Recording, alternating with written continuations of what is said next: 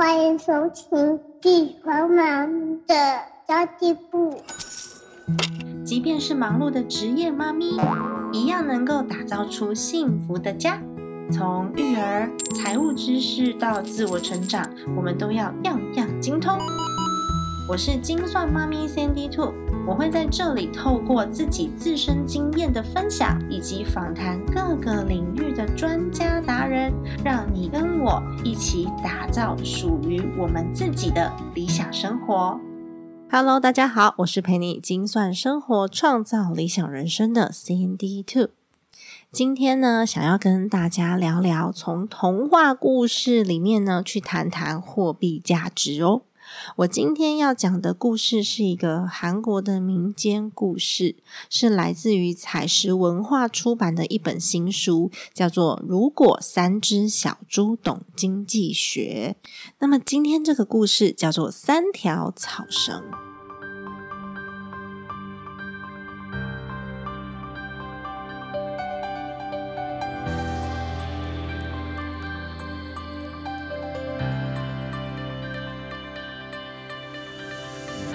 故事是这样说的哦：很久很久以前，某一个村庄住着一个很聪明却又很懒惰的年轻人。这个年轻人的妈妈叫他聪惰，因为妈妈觉得他虽然很聪明，但是非常的懒惰。聪惰他讨厌工作，他对工作是一窍不通。可是他很喜欢做一件事情，就是编草绳。他就一直编，一直编，每天都在编草绳，但是他还是不愿意工作。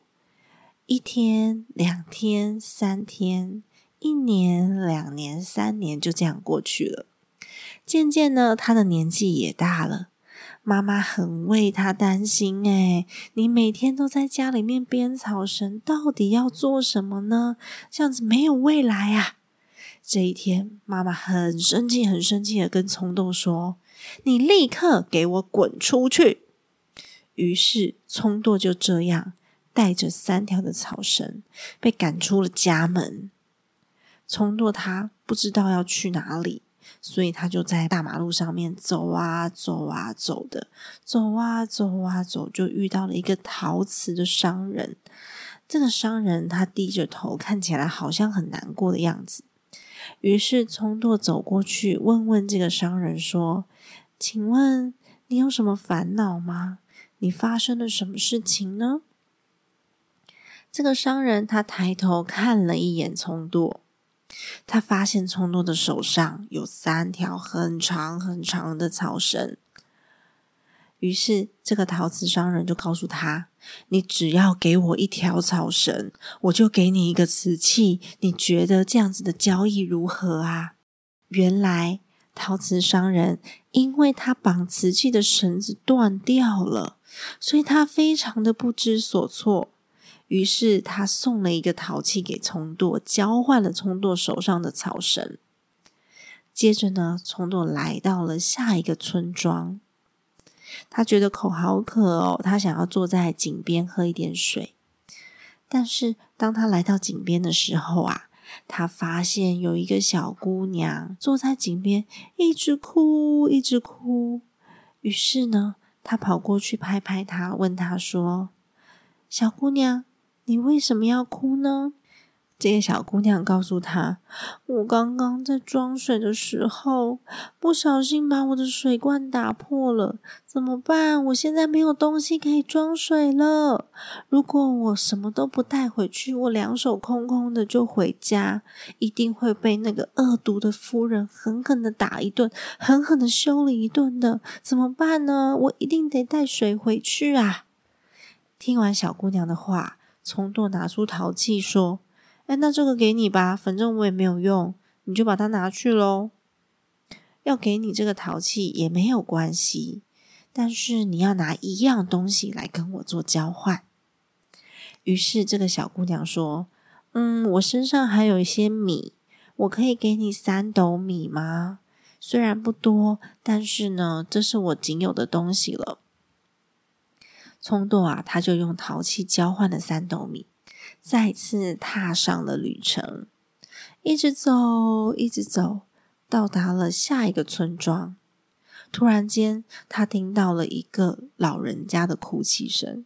这个老人家说道：“爸爸，对不起，请原谅我这个没有用的儿子。”聪多瞄了一下，他想说：“到底是为了什么而哭呢？”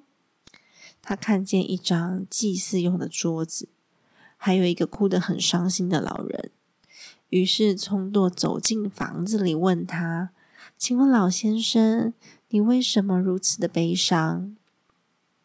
这个老先生说：“啊，你看我的祭祀桌，我没有白米，没有办法准备要祭拜的饭。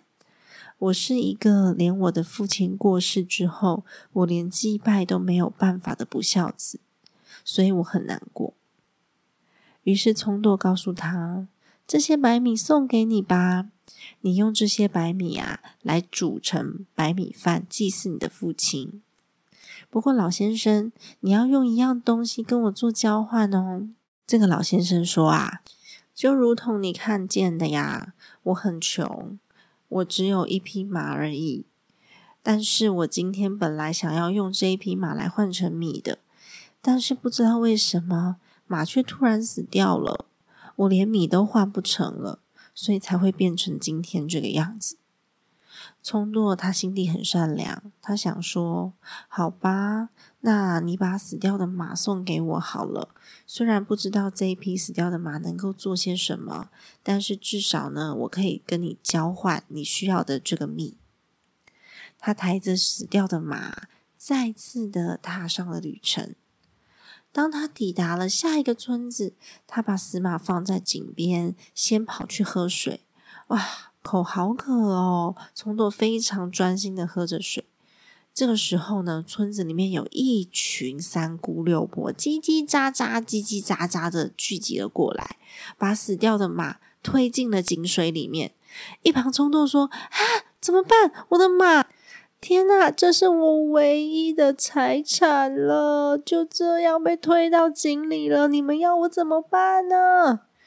聪朵他极力要求这些富人们赶快把马还给自己，但是怎么样都没有办法把马救上来。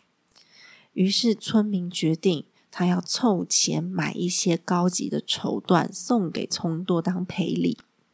于是，聪舵呢，他用死掉的马换了非常非常昂贵的绸缎。不过一天的时间，他用三条草绳换了一批的绸缎。诶，他想说，这样子我的母亲应该不会觉得我无所作为吧？至少我可以带点像样的东西回去给他看看。于是他步上了回家的路途。这时候呢，聪多遇到了一个女孩。跟他的爸爸，原来他的爸爸是一个绸缎商人。他看到聪舵手中的绸缎，哦，这个绸缎是高级绸缎啊！哦，好想要得到他手中的绸缎呢。于是他向聪舵提议，他说：“年轻人，不如这样，你来出一道谜题让我猜猜。”如果我答对了，你就把这个绸缎送给我；如果呢，我答错了，我就答应你所有的要求。怎么样？你要不要跟我赌一下呢？原来这个绸缎商人啊，他是一个猜谜高手，没有谜题难得倒他。于是呢，他想说：“我利用我这个专长。”就可以把聪舵手上的高级绸缎给骗过来，但是聪舵并不知道商人的心思，他很快就答应了他的提议，并且呢出了一道谜题。他说：三条草绳换一个陶瓷，一个陶瓷换三斗米，三斗米换一匹死马，死马换得了一匹的绸缎。最后呢，获得了漂亮姑娘和一匹马，抱得美人归的这个人是谁呢？啊，这个绸缎的商人说：“天哪，好难哦！天底下居然有我不知道的问题耶！我答不出来。于是呢，聪诺告诉这个商人说：“就是我啊！”最后，聪诺打赌获胜了。他说出了自己的愿望，就是要绸缎商人呢把绸缎、马匹跟女儿都送给他。后来，聪舵呢，他就带着这个绸缎商人的女儿成亲，然后过着非常非常幸福的日子。我觉得这几个故事里面给我蛮多的感想的。嗯，虽然是一个很简单的故事啊，但是在这个故事当中，我们会发现，如果你是一个善良的人，你处处是为别人着想的，到最后呢，就很有可能可以获得自己所向往的东西哦。那么今天要讲的这个故事，其实日本也有很类似的故事，叫做《稻草富翁》。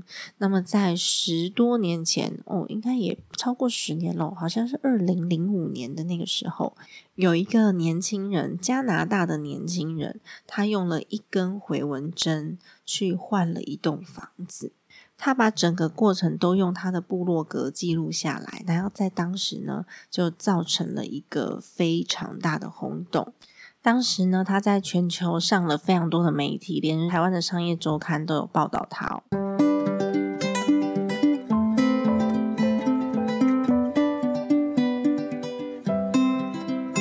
那么，在进入到本集的正文之前，我想要推荐大家可以用 Mr. Box 来收听 Podcast，因为我后来发现 Mr. Box 它可以针对单集留言呢，还蛮有趣的哦。因为我之前都是用它来。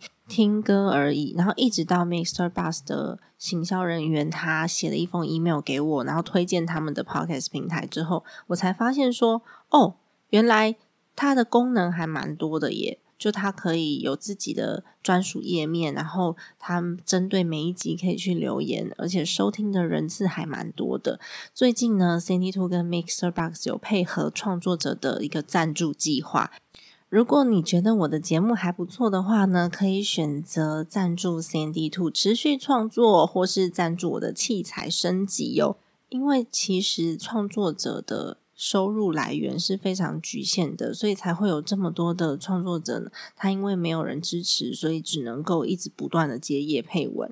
但我觉得，如果说大家愿意支持的话，你。不只是支持我，支持你喜欢的所有创作者，让我们内容创作跟知识变得真正是有价值的，才不会说哦，有很多的创作者啊，做着做着，他真的没有办法有收入养活他自己，然后就没有办法持续下去，我觉得是非常可惜的。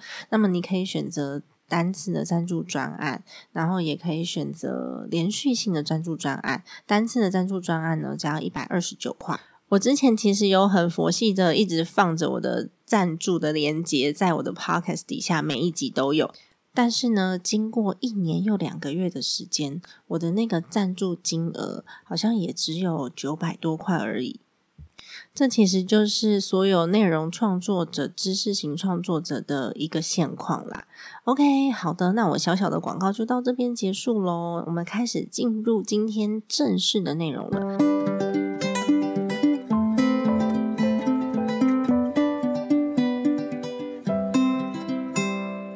故事讲到这边，不知道大家有没有一点点感受呢？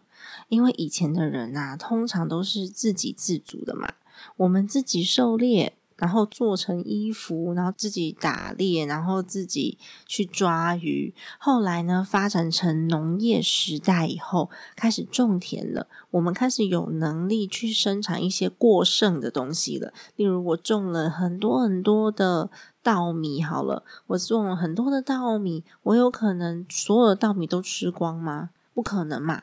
那有的人是养了很多很多的牛，那我有可能所有的牛都自己用，自己喝牛奶，自己吃掉嘛？也不可能嘛，所以就开始以物易物的交换，大家彼此身上多余的东西。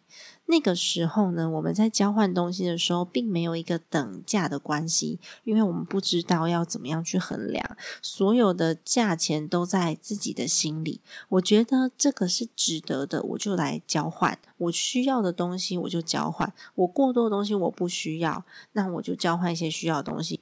到后来发展出货币的概念，一开始还是用贝壳嘛。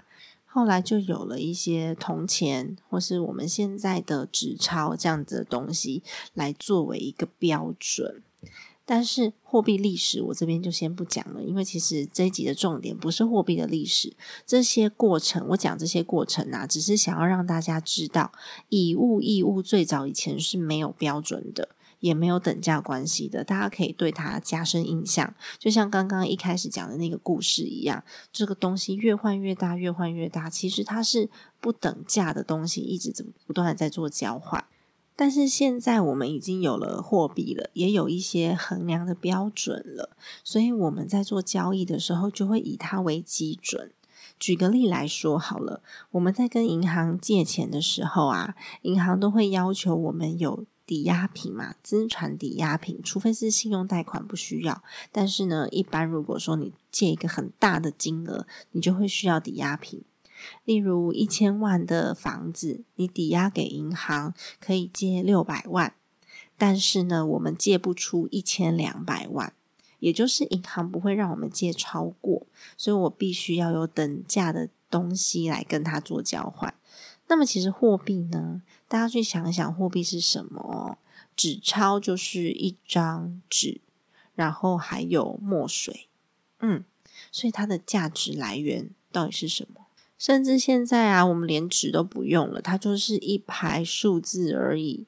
那为什么这一排数字会有价值呢？因为我们可以拿它去换东西，对吧？我们可以拿这一排数字去换到我们要吃的食物，我们要买的柴米油盐酱醋茶的东西，甚至我们的学费啊、房租啊，都是用这一排数字去换的。它的价值是来自于我们的需求。诶，大家应该有听过金本位吧？就是黄金本位的这个制度。它其实是十九世纪的一个国际上面的游戏规则。简单来说呢，就是我这个国家必须有足够的黄金，因为黄金它不容易坏，然后它的产量有限，所以变成说，哎，它可以当成一个衡量的标准。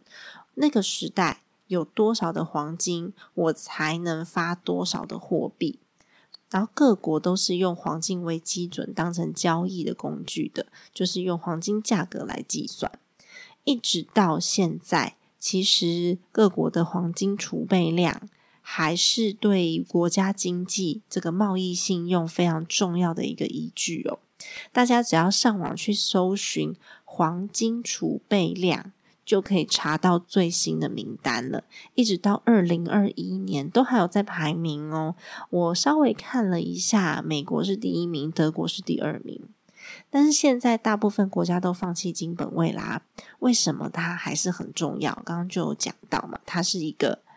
呃，信用的标准，那为什么要放弃金本位这件事情非常的复杂。我上网去看了一下，因为我自己也不是很懂，好像是在一九七几年那个时候，就是石油危机发生了，然后国际上就蛮多国家是放弃金本位，然后大量开始印钞。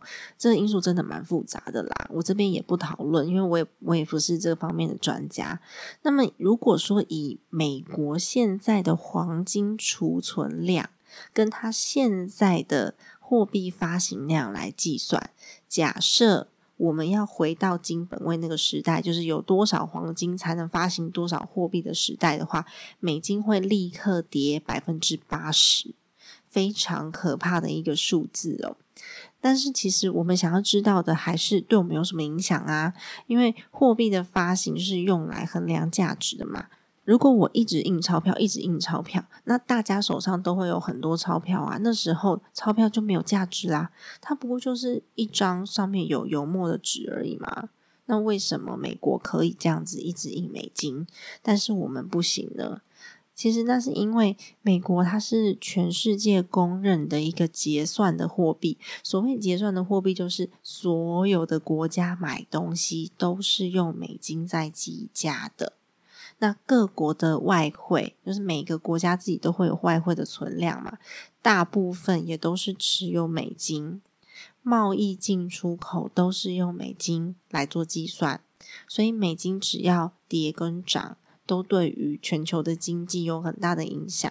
那各国呢，商人都会去拿自己的手上的商品去换美金。然后国家也是。但是美金它放着又不会长大，所以很多国家我们会做什么事情？我们会用这些美金再去买可以生利息的东西。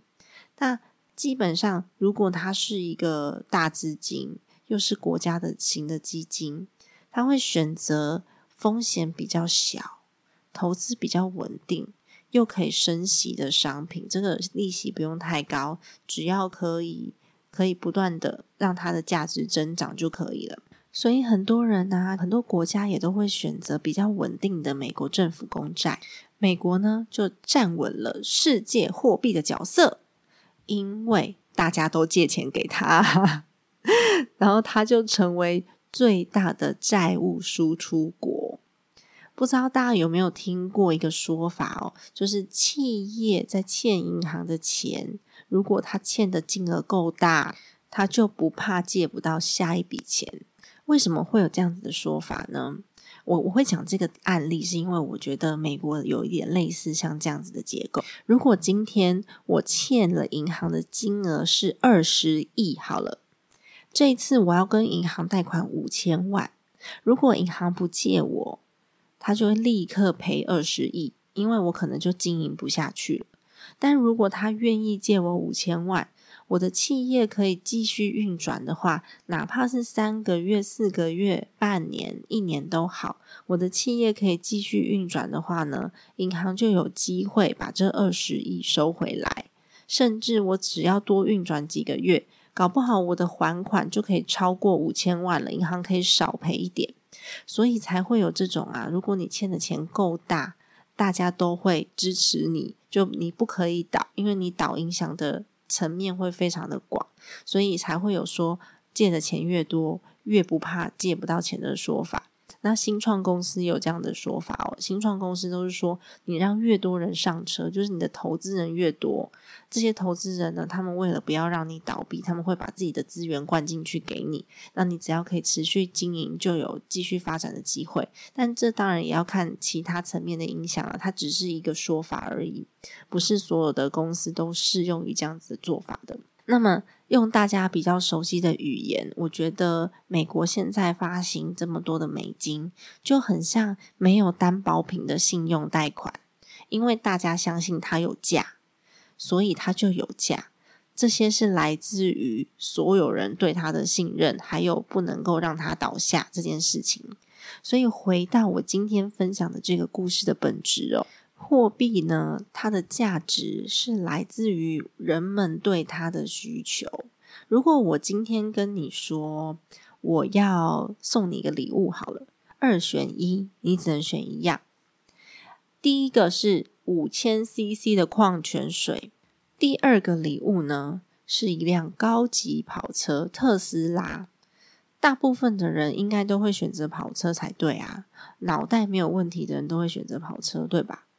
但是我刚刚有讲什么？价值是来自于需求的。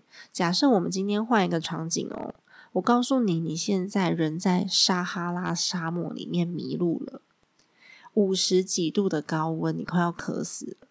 这时候你衡量矿泉水跟跑车，还是会用一样的方法来做衡量吗？所以其实所有的价值都是来自于需求的。你当下的需求造就了。现在商品的价值，就像我们这几天啊，去市场买东西，妈妈们去市场买东西特别有感。这些蔬菜呀，然后水果啊，都涨好多。前几天 Sandy 出去市场买两把青菜，一个高丽菜，一百七十几块，天哪，超夸张的！为什么会发生这样的事情？明明新闻上都在讲说停学。然后停课，所以导致营养午餐的这些菜都没有人要，卖不出去。现在是一个过剩的状态。那到底市场的价格在涨什么涨啊？那是因为大家一窝蜂的都跑去补物资，所以就算现在我的物资是充足的，但是呢，在菜市场里面，我就是只剩两颗高丽菜，你们要就买，不要就等。这时候呢，它的价值就提升了。但是其实呢，菜价是没有涨的啦，只是现在供货量不足，然后供应链还没有补上来而已。所以我们就可以知道，当你有需求的时候，你是愿意多付出一些成本的。货币也是啊，它的价值呢，就来自于我们承不承认它，我们相不相信它。无论是美金也好，台币也好，比特币也好。或是你超市的点数、全年的点数都好，如果你相信它，它就会有价值。因为这些东西你只要收集到了，你都可以拿去换你想要的东西嘛。那你一旦不相信的时候，它就没有价值啦。不知道大家有没有发现很奇妙的事情哦？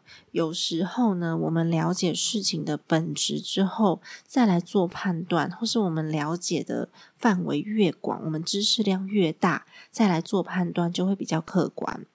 我今天呢，就从《如果三只小猪懂经济学》这本书里面，我随便找了一篇故事来延伸货币价值。我觉得还蛮有趣的。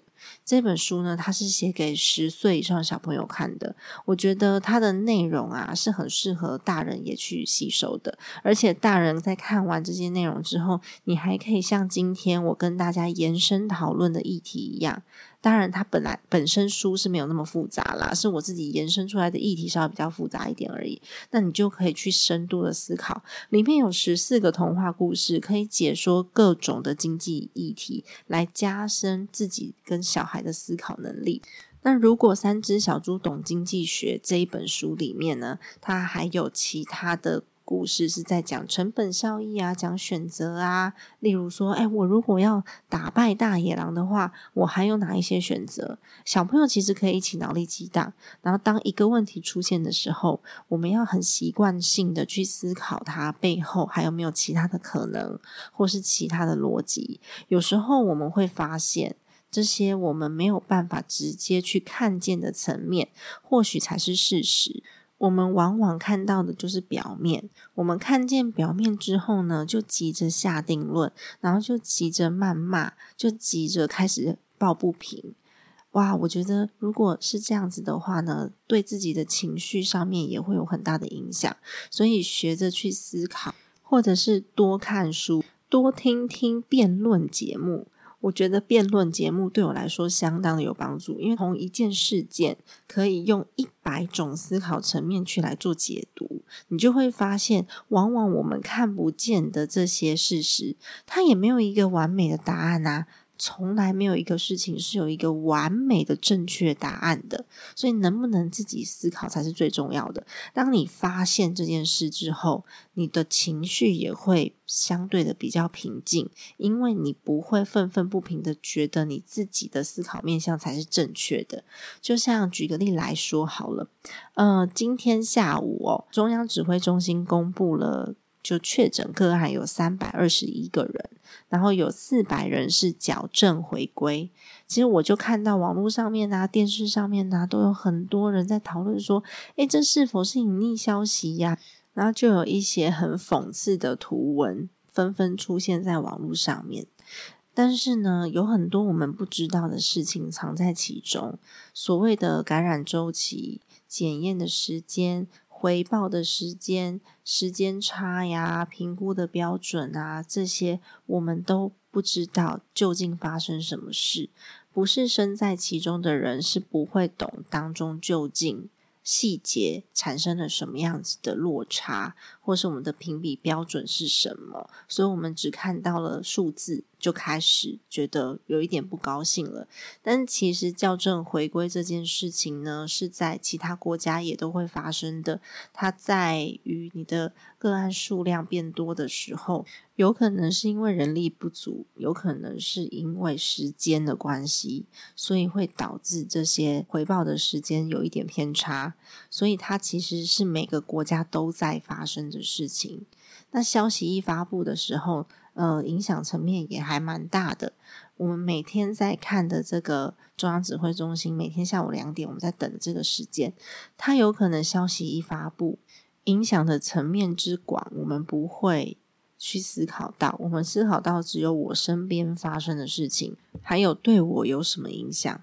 但是呢，我们的中央指挥中心、医疗体系甚至政府，他们现在要紧张的不只是疫情而已，还要顾及国家安全、物资稳定、跟经济层面，其实是非常困难的。像我妹不是住在英国嘛，那时候封城一封就封好几个月耶，到现在他们是已经三度封城，所以一年多的时间。我记得那时候他们封城三个月之后啊，就是大家待在家里面三个月之后，有发生很多抢劫的案件，很多人甚至就直接去抢劫社区，在治安上面也造成蛮多的影响哦。